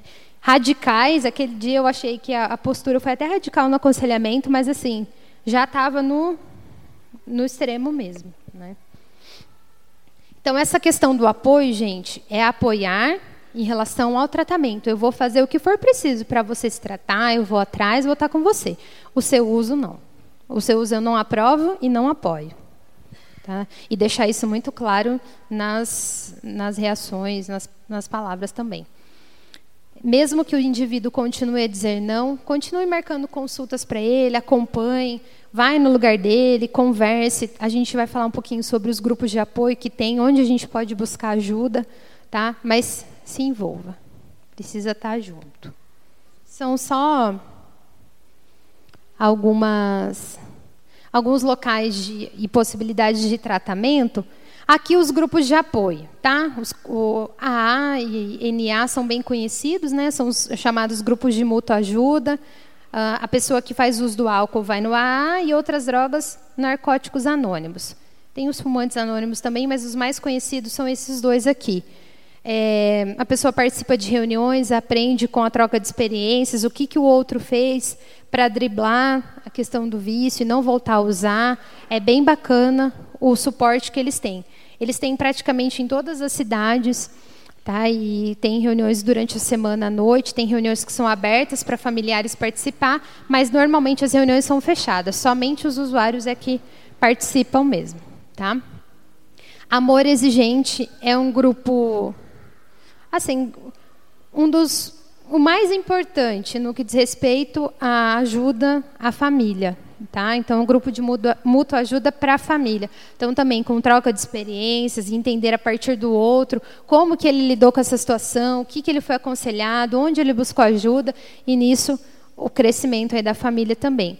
Esse é um pouco mais limitado à cidade que tem, mas mesmo assim ainda tem em muitas cidades. Aqui na nossa região, a gente ainda não tem o amor exigente, mas em Campinas tem e mais de um grupo. Tá? Então, tem vários dias da semana, dá para escolher, é bem legal. Todas essas informações aqui você encontra no site oficial do NA, do AA e do Amor Exigente. Tem lá como você fazer a busca se na sua cidade tem. Tipos de tratamento. Aí a gente tem o CAPS hoje, que é o Centro de Atenção Psicossocial, mas é o CAPS AD. Eu esqueci de pôr o AD aqui, que é o álcool e drogas, que é um local específico, é um tratamento voltado mais para a linha terapêutica. A pessoa não se interna, ela vai, passa por profissionais, tem lá as, as terapias, as atividades e volta para casa. Tá? Aqui, gente, não tem um tratamento melhor ou pior. Isso vai da avaliação do profissional. Tá? Então, o que, que cabe para a pessoa nesse tanto de uso que ela está, né? nessa intensidade? Como é que faz? E tem instrumentos que avaliam isso também. É, internação voluntária, que é aí na comunidade terapêutica, que foi nesse lugar que eu trabalhei. Internação involuntária, que daí são as clínicas particulares, vem o pessoal buscar aquela pessoa que eu estava contando, que da questão do do marido, é, foi um caso de depois de internação involuntária, tá? E vem uma equipe buscar, mas foi, foi uma saída pacífica. Ele aceitou ir, mas vem uma equipe, inclusive, para conter e para levar mesmo. Mas é tudo conversado, isso é só em último caso. Mesmo vindo equipe, é tudo muito conversado, explica-se sobre o tratamento, para fazer ao máximo com que a pessoa entenda que ela realmente precisa de ajuda naquele momento. Tá? E, por fim, a internação compulsória, algo que se tornou aí mais aparente também nos últimos anos, que é por determinação é, da justiça. Isso é através de advogado também. Normalmente a família procura, vai atrás, tal. Por, por determinação, isso tem sido usado em alguns casos também de detentos, né? Uma das alternativas que os advogados utilizam também para redução de pena, mostrar que realmente ele está disposto a mudar de vida, buscar ajuda e tudo mais. E esse daqui, gente, que é muito legal. Ah, não quero me expor, não quero ir atrás.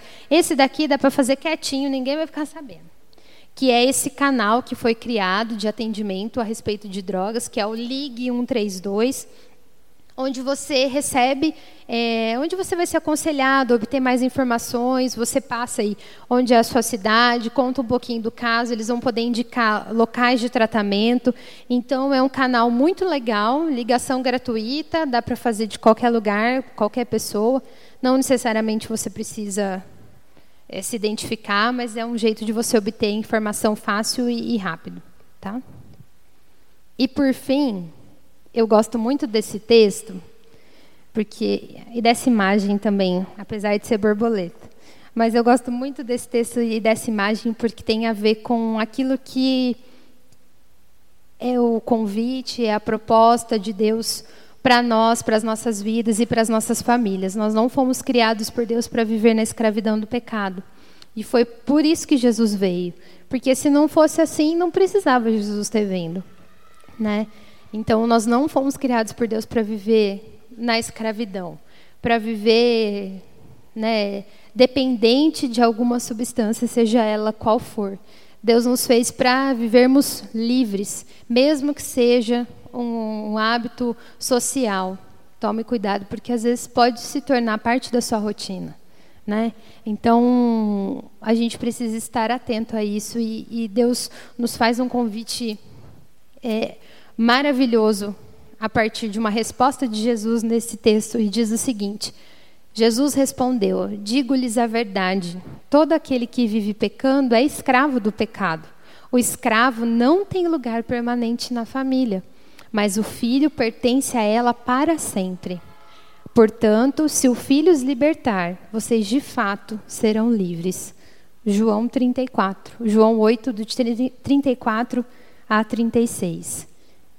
É um problema difícil, é complexo sim. Talvez você tenha aí pessoas que você já conversou, falando, nossa, já tentou uma, duas, três vezes e não vai. A nossa esperança e a nossa certeza é que Jesus ele pode todas as coisas, né? E mesmo se no final da história isso acabar não não acontecendo, a nossa busca deve ser incessante, né? É, tem tem relatos também, acho que você conta muito da daquela mãe que orou muito tempo pelo filho, né? Por libertação do filho. Lembra quantos anos foi? Uma mãe que orou 18 anos para o filho se libertar do seu vício. E por Deus o milagre aconteceu e ele foi liberto. Então, sim, né? Jesus pode todas as coisas e ele quer nos ensinar sempre a maneira certa de viver. Então, para vocês, adolescentes e jovens, o melhor amigo é Jesus, sem dúvida.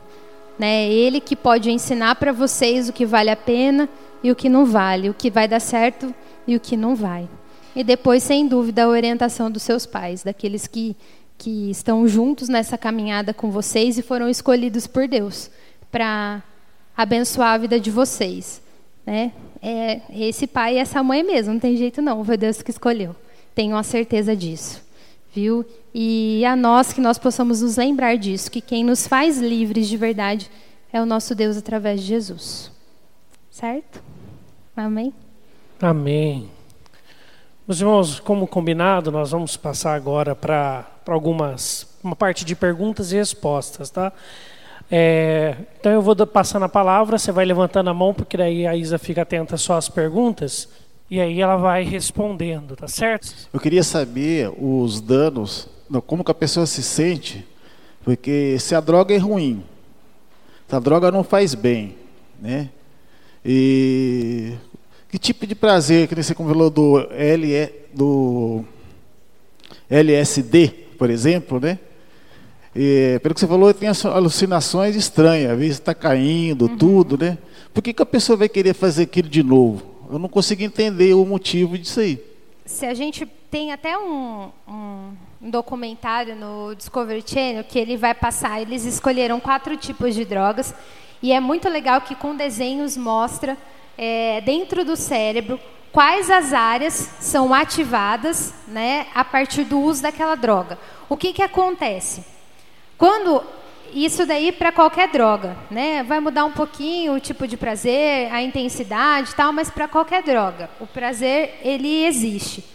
Então o que que acontece? Essa droga, ela quando entra no organismo, ela vai ativar o que a gente chama, né, dos, dos essas áreas de prazer do nosso cérebro e essa e vai produzir a substância, né? A serotonina, a adrenalina, que são coisas boas, como a gente comer um chocolate, por exemplo, né? Como a gente beber um copo de água no momento que a gente está com muita sede, sabe aquele prazer, aquela saciedade gostosa?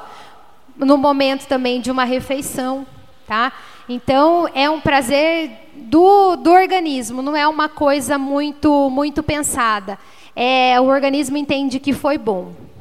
Que foi bom. E o que, que acontece? Como eu falei, do LCD tem a possibilidade da viagem ruim, mas pode acontecer a viagem boa. Então fica aquela coisa, acho que eu vou experimentar de novo. Talvez, quem sabe, a próxima viagem seja boa. Né? Então, é, na verdade, assim, não é nem pela viagem, porque são coisas inconscientes até, mas é porque as, fisicamente acessam áreas do nosso cérebro que trazem prazer para o corpo. E, e, parecido com essas situações que, que eu coloquei. Tá? E aí isso vai mudar de pessoa para pessoa. Tem gente que sente prazer, fica super bem depois de correr, sei lá, tantos quilômetros. O Evaldo gosta de correr, né, Evaldo? De correr. Acho que a gente já não gosta muito, né? É melhor um bom prato, assim, um bom suco, acho que é melhor, né? Mas enfim, então é isso. Vai variar um pouquinho de pessoa para pessoa, mas fisicamente acontecem coisas no cérebro que falam para o organismo, isso é bom. Tá? Deu para. Só mais uma e a última. Pode falar. É, conheço muitas pessoas que bebem socialmente. Ah, eu bebo socialmente. Você vê que ela realmente ela não é viciada. Né? E quanto que socialmente prejudica? Ou não prejudica? Qual que é o grande problema do socialmente? Ninguém sabe quais são os limites. Tá? Então, inclusive, os estudos. A gente tem fases no uso. Então, a gente tem a fase da experimentação, que é o primeiro contato. A gente tem o uso ocasional. Depois, a gente tem né, o uso mais intenso. E, por fim, a dependência química. É, não necessariamente todas as pessoas vão, vão chegar aí na dependência em relação ao álcool, principalmente dá para falar. As outras drogas causam mais, mais isso, mas essa, essa, essa não é uma predisposição, não é bem essa palavra, mas assim é mais fácil de chegarem a isso, a dependência química. É, a questão do álcool é ninguém sabe o limite. E a partir do momento que você vai, vamos pensar, e transpondo essas fases, vai ficando cada vez mais difícil. O grande lance e, e, a grande palavra é não se colocar à prova. Como eu falei, se você consegue beber socialmente, pessoas ao seu redor pode não, podem não conseguir. Em algum momento, o seu organismo pode te dar também um, um cheque mate e te dizer a partir de agora você vai precisar de mais e mais dias da semana. Tá?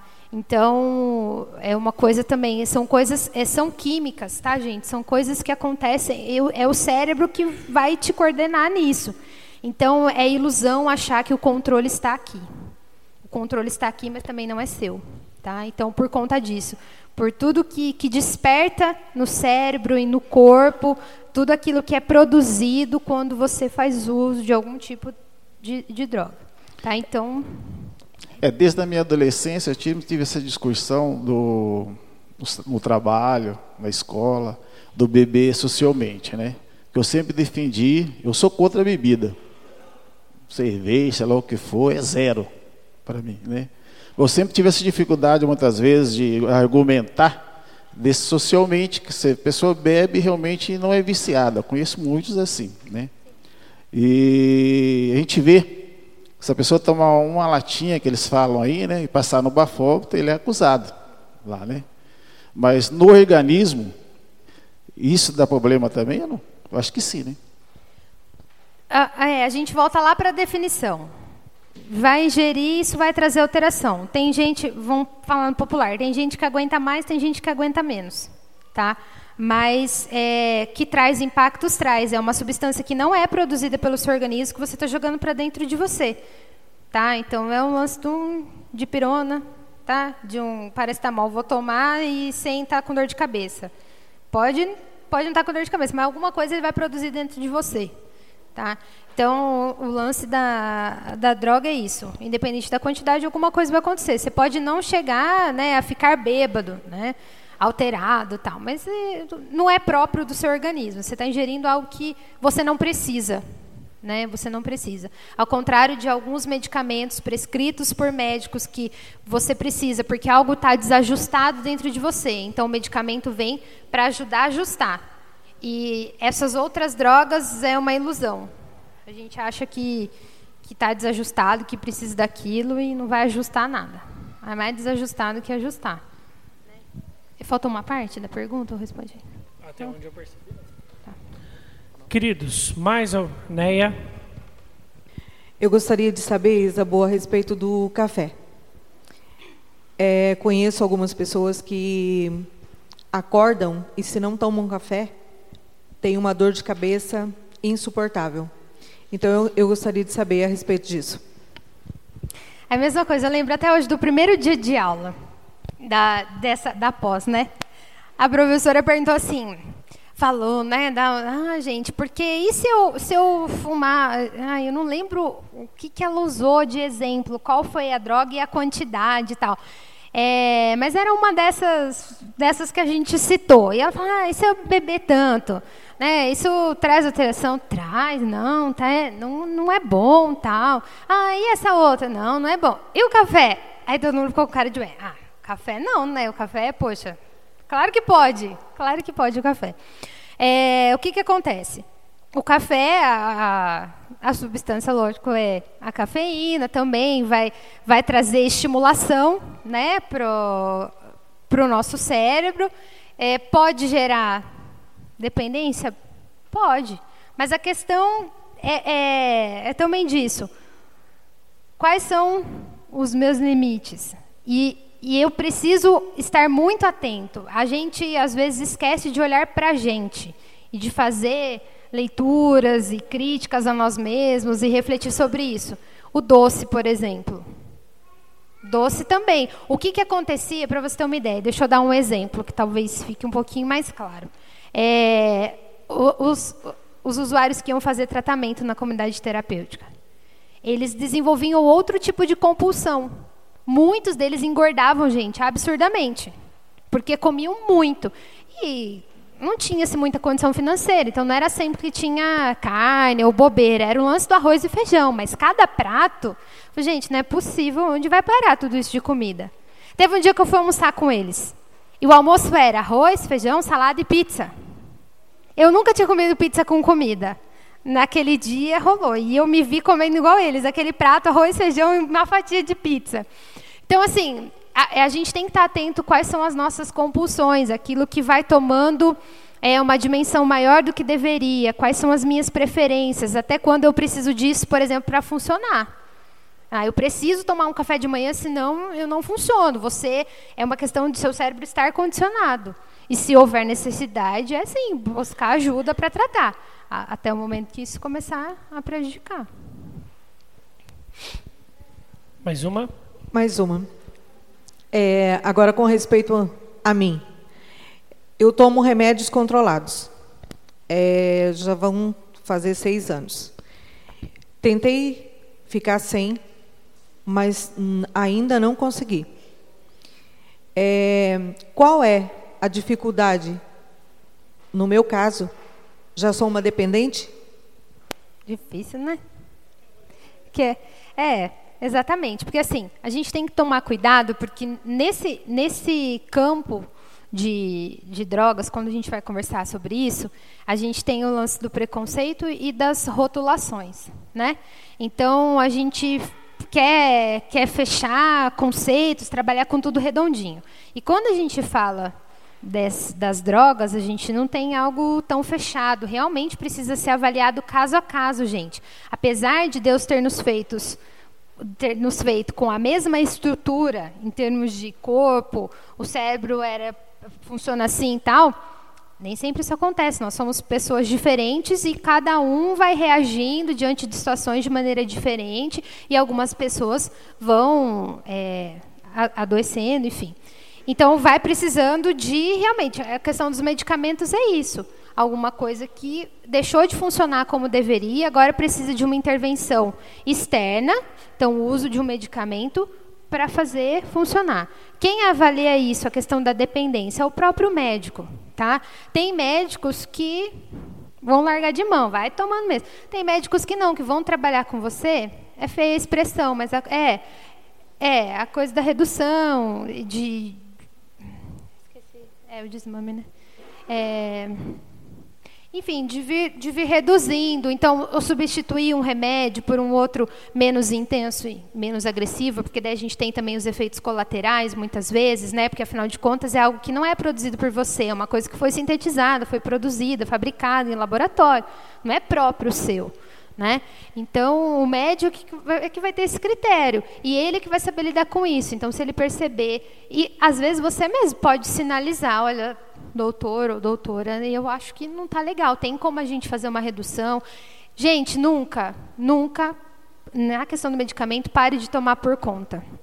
Tá? Não faça isso. Principalmente, se, como a Neia é, colocou aqui, como, quando é uma questão de uso contínuo, já tem um tempo, não faça isso, tá? Porque a gente está falando aqui, ó, o seu corpo ele está é, habituado a receber isso. Mesma questão do tratamento, Tá? Ah, eu vou do tratamento que a gente fazia lá, nas, nas clínicas, ou mesmo na comunidade terapêutica, isso é monitorado. tá? Para poder lidar com essa abstinência. Como eu falei para vocês do álcool, precisou de intervenção de uma outra droga para poder amenizar a abstinência, para ele poder se manter no tratamento. Então precisa ser feito com cautela, monitorado, inclusive por profissionais de saúde. Nunca façam isso, porque pode desajustar aí, tá? Então, acho que é isso. Tá? Então, essa questão de ajuda do profissional sempre. Se não está satisfeito com o médico, procure outro médico, converse. Acho que é por aí. Pessoal, mais alguma pergunta? Tiago? Oi, Isa, é, só uma dúvida. É, existe algum relacionamento direto é, entre o tipo da droga, me refiro se ela é sintetizada ou natural, e o nível de dependência que ela causa? Drogas sintetizadas geram mais dependência química do que drogas não sintetizadas? A gente vê, por exemplo, a questão do LSD, né? Totalmente sintetizado e tal. Depende muito, Tiago, de como, como isso como isso acontece. Elas tendem a ser mais fortes por quê? Por conta das misturas, tá? Porque o pessoal, na ânsia de produzir alguma coisa, e vai misturando, misturando. Os meninos até comentaram comigo da. Como é o nome? Da crocodilo lá? Como é que é o nome? Em inglês? Crocodile lá, que ela é, é extremamente agressiva e, e é sintetizada. Por conta disso, o perigo está nesse monte de mistura que se faz. Tá? Então, pode ser. Eu, não digo assim a relação direta com gerar dependência mais fácil, não disso, mas que pode ser mais agressiva e mais nociva, sem dúvida. Tá? Por conta disso. Obrigado. Dessas misturas. Também, também. É uma série de fatores. Por isso que eu falei assim, não dá para você fechar e colocar esse assunto numa caixinha, sabe? Mesma questão da procura pela droga. Eu coloquei ali algumas razões, talvez as as mais naturais, é que as pessoas mais usem, mas tem N fatores que contribuem para a pessoa buscar recurso na droga. Então, como a própria questão do cigarro, né? Ah, além do próprio fumante, você tem a pessoa da família que não fuma, que de uma forma ela é fumante passiva.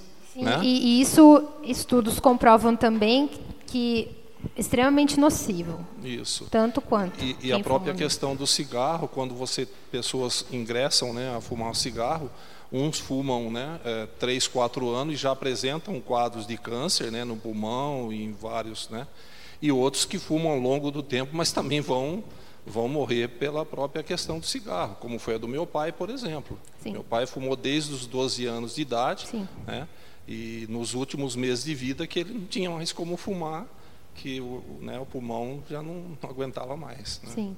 Então, é, foi, foi o que aconteceu com a avó, foi isso também. Já fazia um tempo que ela estava sem fumar, mas por isso, gente, os, as consequências permanecem, os danos à saúde ficam. Né? Cê, não é tudo que você consegue recuperar. Então, no caso do cigarro, é um exemplo claríssimo disso. Outra pergunta, Isa, é a própria questão de alguns países, eu não sei se você já fez, né, assim, tem conhecimento na sua área, você já estudou, eu creio que sim. Alguns países que adotaram a liberação, principalmente da maconha, e hoje eles regrediram, né, para não ser legalizada mais. Quer dizer, eles tiveram experiências, né? Você poderia falar alguma coisa assim nessa questão? Então, até tem aqui também, quem tiver interesse, eu acabei adquirindo, porque foi na época que ficou em alta isso, né? A Super Interessante produziu essa edição aqui sobre a revolução da maconha. Então, tem vários casos, inclusive conta a história daquela mãe do Fantástico também, alguns exemplos de pessoas que utilizaram é, a propriedade medicinal da maconha, né? É, e, e, aí deu certo para alguns casos de saúde e tal. E vai falar um pouquinho desses países, o nosso vizinho aqui, o Uruguai, né, que ficou, ficou bem, bem alta. Essa outra edição da Veja vai trazer um pouco sobre como isso aconteceu. É de 2013, né? É antiga, mas assim, de como isso aconteceu, essa revolução nos estados dos Estados Unidos, o quem faz o quê, o que, que liberou, onde que liberou, como é que foi. É, o que, que acontece? Falando assim um pouquinho de Brasil, o que, que eu acho assim, na, na minha opinião, como que quais seriam os riscos aqui?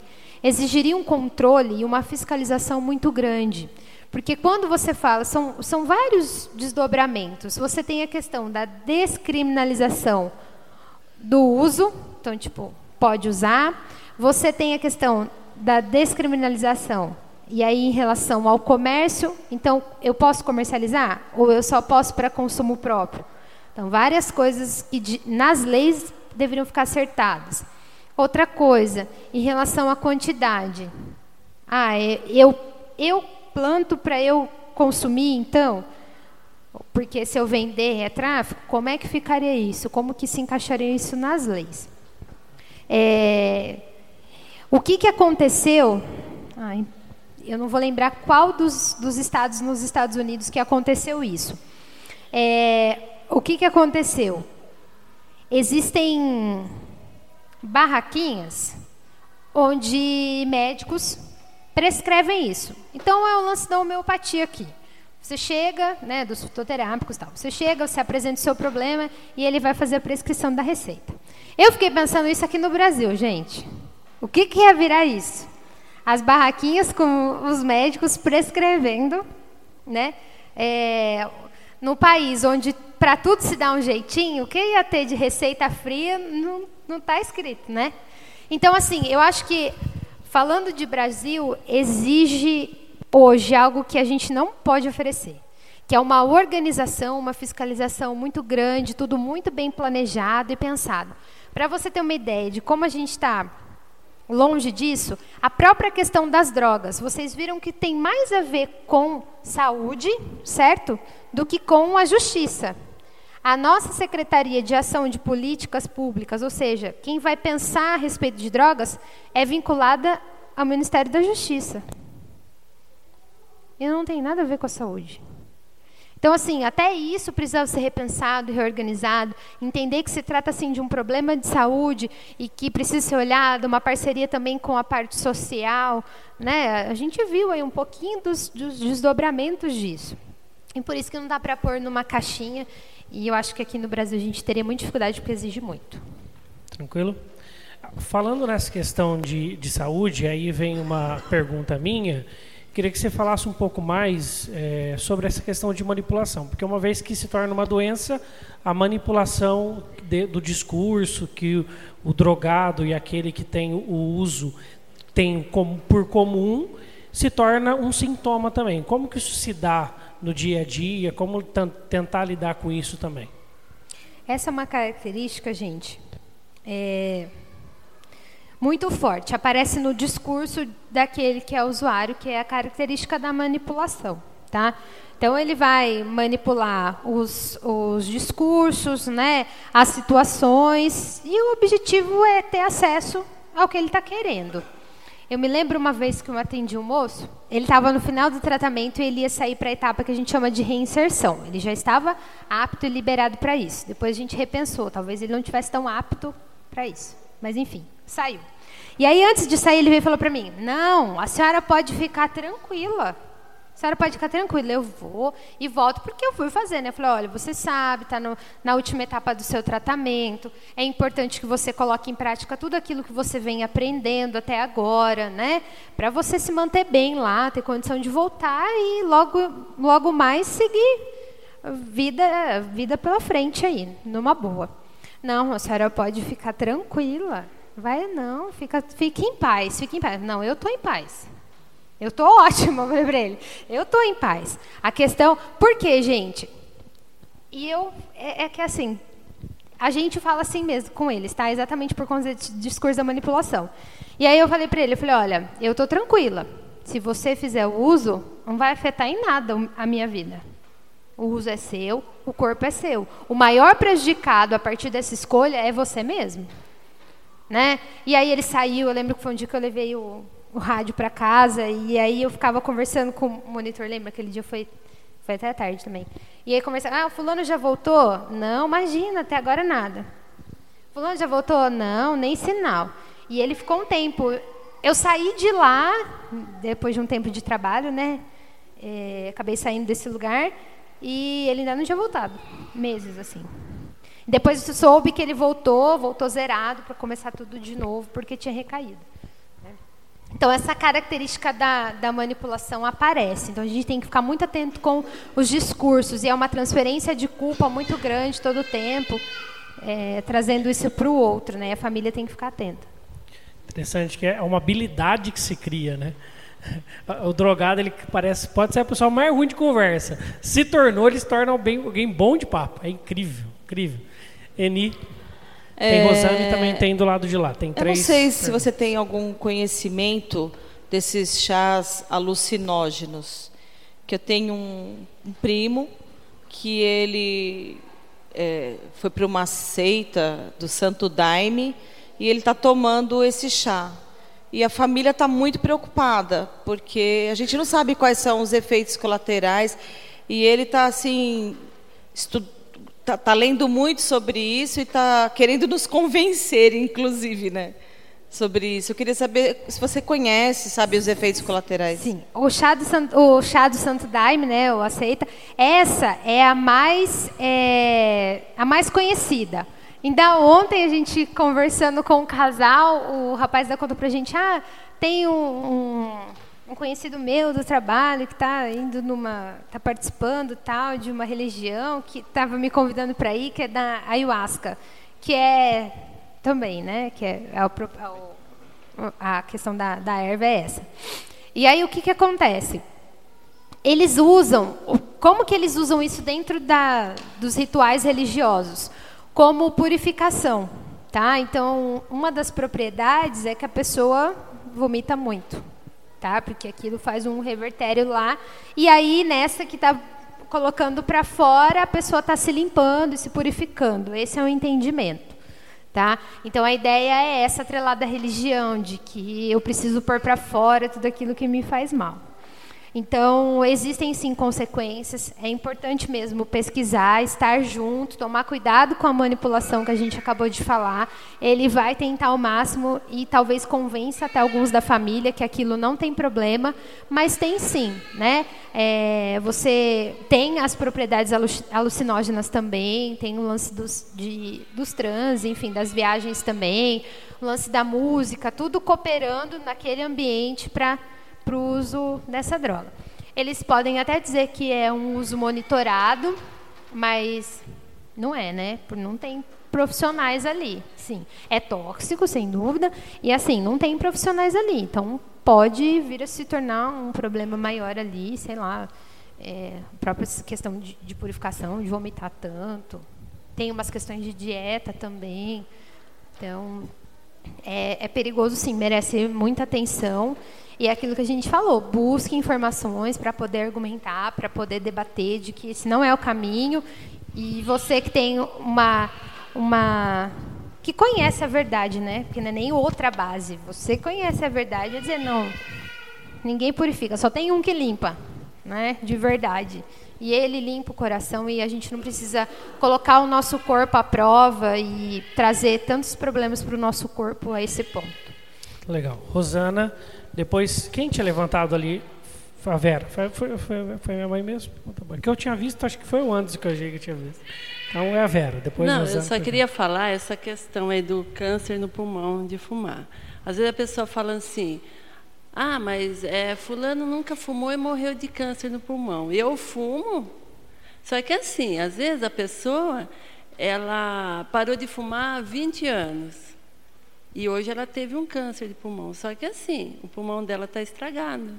Ela fumou 10 anos, mas o pulmão dela, se ela fumou 10 anos e parou 30, por exemplo, o pulmão dela não, não se refez. Então o que, que acontece? Ela vai ter um câncer de pulmão, ela não fuma mais. Só que o pulmão dela está estragado e vai ser mais difícil de curar aquele, aquele câncer. E, o que aconteceu com a avó. A avó, se ela não tivesse fumado a 30 anos atrás, ela teria talvez uma chance de se curar. Né? Então, a partir do momento que ela fumou um mês, por exemplo, o pulmão dela já estragou.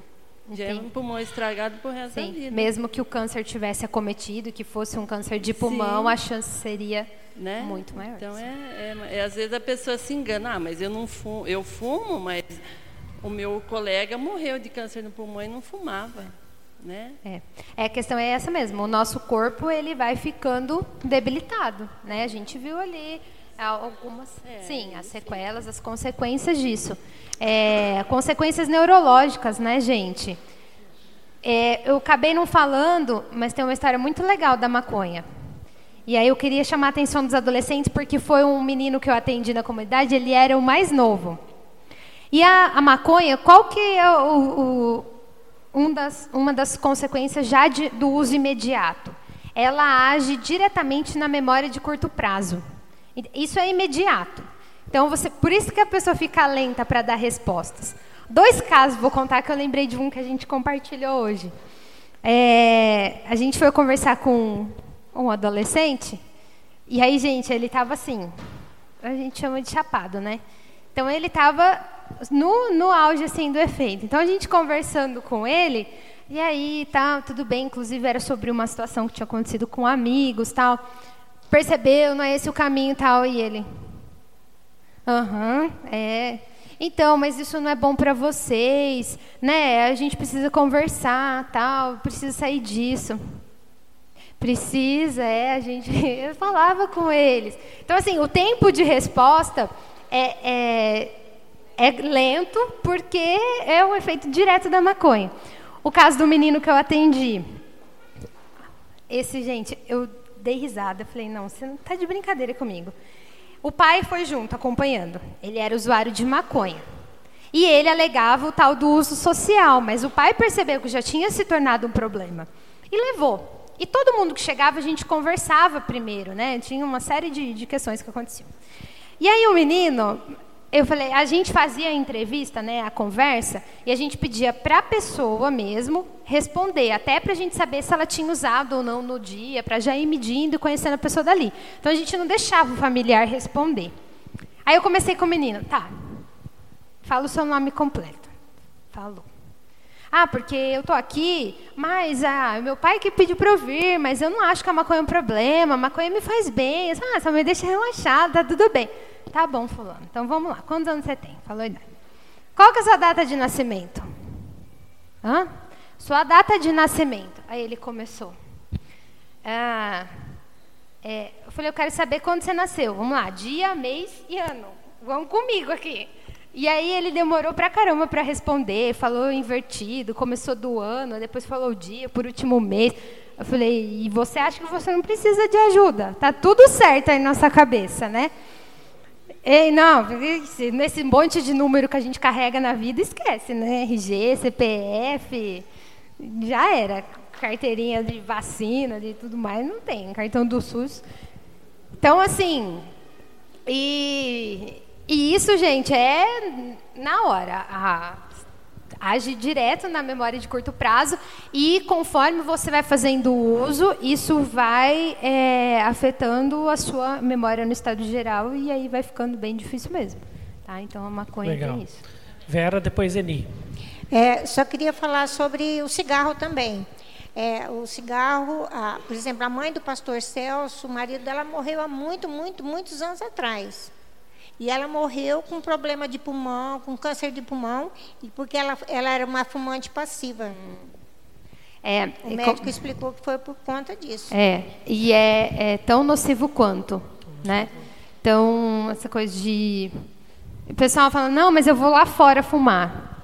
Gente, a fumaça passeia, né? Nossa, então. E é bem nocivo, afeta mesmo. Eni.